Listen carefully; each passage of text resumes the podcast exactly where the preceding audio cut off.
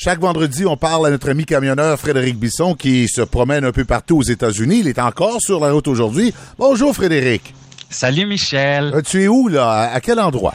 Là, je viens de quitter euh, Saint-Louis au Missouri. Ce matin, on avait euh, une livraison à faire à cinq camions chez un client. Puis ben là, c'est ça. Nous, on était, moi puis mon collègue Stéphane, les deux premiers. Alors, on vient de terminer et là, notre boss nous a appelé pour dire bon, vous devez vite, vite vous dépêcher, aller chercher quelque chose d'autre plus loin en Illinois. Et il y a 20 secondes, juste avant de te parler, mon collègue vient de me demander si ça me tentait d'aller à Fermont faire une livraison. Et j'ai gentiment répondu euh, ben non, ça fait presque un mois et demi que je suis sur la route. Je vais passer mon tour. Fermont, euh, euh, donc si tu avais accepté là, tu prolongeais ton ton trajet de combien de temps? Ah, faut minimum une semaine de plus, là, parce que là, en ce moment, je reviens euh, en Outaouais, là, je pense, dans trois jours. Mais j'aurais dû donc continuer mon chemin jusqu'à Fermont, aller euh, livrer quelque chose, revenir. Là, ça aurait été au minimum une semaine, une semaine et demie de plus. Fait que, tu sais, après un mois et demi, ça me tentait jusqu'à aujourd'hui, mais là, de savoir que je retourne chez nous, euh, je suis bien content. Puis c'est ça. Je vais, tu sais, il faut savoir dire non aussi. Là, il y aura toujours des, des, des beaux transports à faire, des belles destinations à ben oui, parce que tu veux pas euh, t'écœurer de la job non plus, là, quand même. Oui, oui, puis je veux dire, à un moment donné, une, une question d'argent. On fait bien trop d'argent, il faut qu'on s'arrête. Sinon, on va payer bien trop d'impôts au, gouvernement du Canada. bon, là, toi, tu m'ouvres une porte, là, on va en parler d'argent ah. pour un camionneur. Je te pose une question directe. Es-tu payé au trajet ou à l'heure? Ah, moi, c'est une bonne question, Michel, parce que la plupart des camionneurs longue distance sont payés, on dit au 1000. Donc, euh, en moyenne, c'est 50 cents par mille que tu parcours. Sauf que depuis euh, qu'on a des ordinateurs à bord qui calculent nos déplacements, il y a certaines compagnies, comme la mienne, qui payent les camionneurs à l'heure. Alors moi, peu importe, mettons là, tantôt là, je vais traverser Chicago. C'est sûr qu'il y a des bouchons. Alors si ça me prend cinq heures traverser Chicago puis que je fais 10 kilomètres, ben moi je suis payé à l'heure. Mais quelqu'un qui est payé au 1000, ces cinq heures là, là 10 kilomètres, il va faire 5 piastres. OK, ça devient c'est du temps perdu carrément. Alors que toi, à la limite, à la limite, peut-être souhaiter un bouchon ou deux dans un trajet pas désagréable, c'est payant. Je ne répondrai pas à cette question pour ne pas euh, m'incriminer, Michel, mais effectivement, un bouchon de circulation peut être euh, payant. Euh, oui, tu l'as bien dit. bon, là, tu es à Saint-Louis.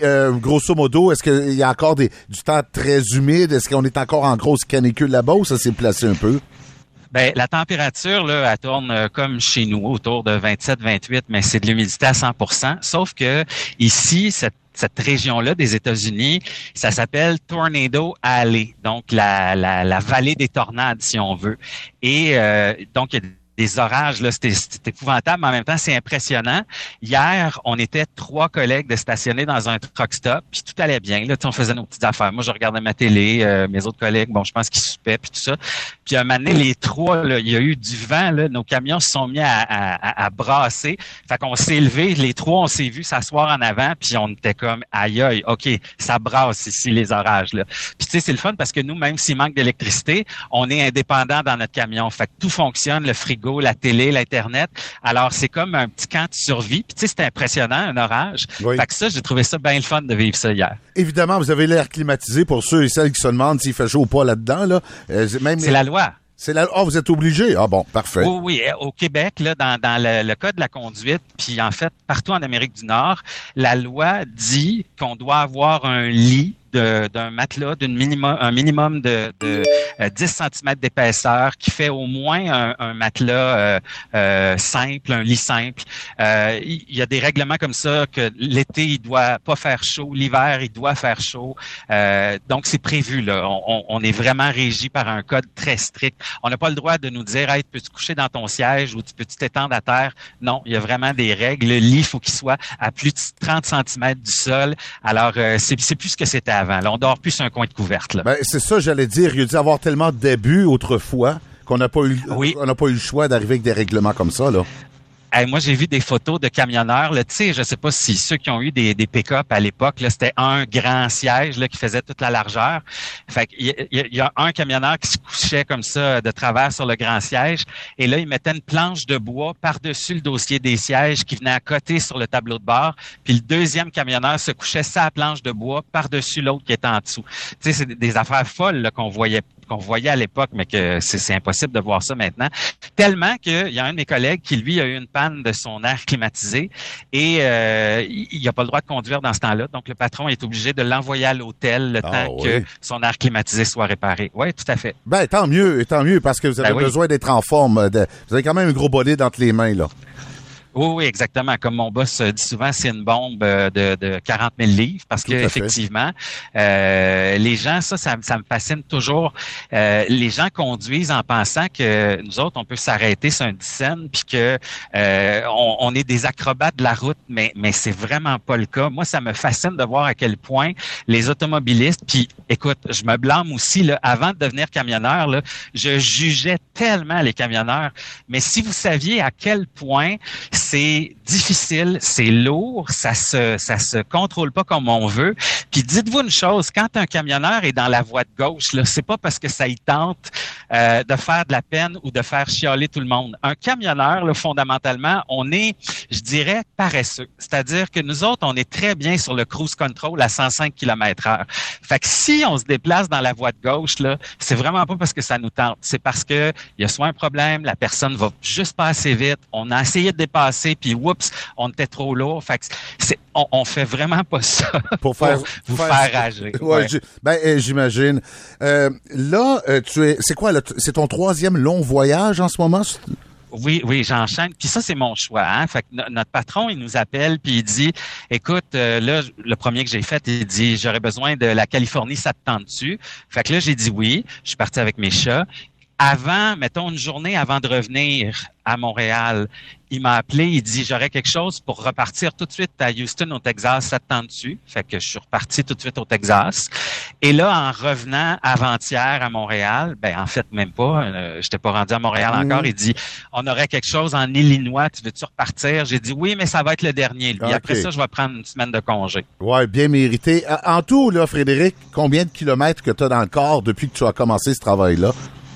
Ben, depuis que j'ai commencé ce travail-là, j'ai presque 50 000 kilomètres de fait en trois mois. Euh, mais là, consécutivement, de journées sans arrêt sur la route, là, depuis la Californie, j'ai 23 000 kilomètres. Donc, c'est quand même, euh, c'est quand même impressionnant. Mais, tu sais, Michel, c'est payant.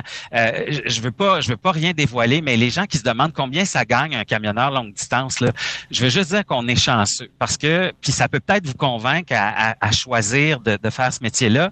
Moi, quand je suis sur la route comme ça, là, dans mes poches à chaque semaine après impôt, parce qu'on est payé à chaque semaine, je reçois entre 1300 et 1500 dollars. Donc, c'est entre 5 et 7000 dollars dans mes poches par mois après impôt. Alors, c'est quand même assez payant, là. Ah, OK. Est-ce qu'il y a beaucoup d'ouverture, à ton avis, Frédéric? Est-ce qu'on cherche beaucoup de camionneurs? mon patron, quand je lui suggère un nom en ce moment, il l'appelle et si la personne a du bon sens, il est embauché sur le champ. Il manque, on pense, entre 20 et 30 000 camionneurs au Québec. Mais attention, moi, je fais du longue distance. Je travaille sept jours sur sept. Quand je suis sur la route, bon, tu sais, je reviens pas chez nous. Là. Ça fait un mois et demi que je suis pas chez nous.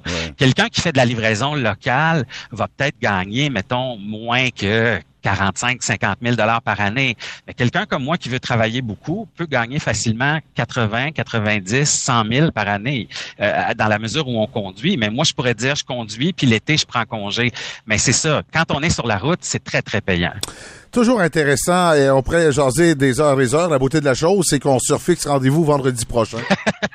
si euh, ben oui, si Internet euh, et notre euh, connexion le veut bien, Michel, ça va me faire plaisir. Ben vendredi prochain, c'est sûr.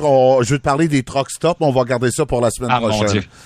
Hey, pars-moi pas là-dessus. Je vais me préparer. Je vais me préparer psychologiquement. on va te laisser toto-pomper jusqu'à vendredi prochain. On en parle. Merci beaucoup, Frédéric Bisson. Merci, Michel. Merci. Bonne route.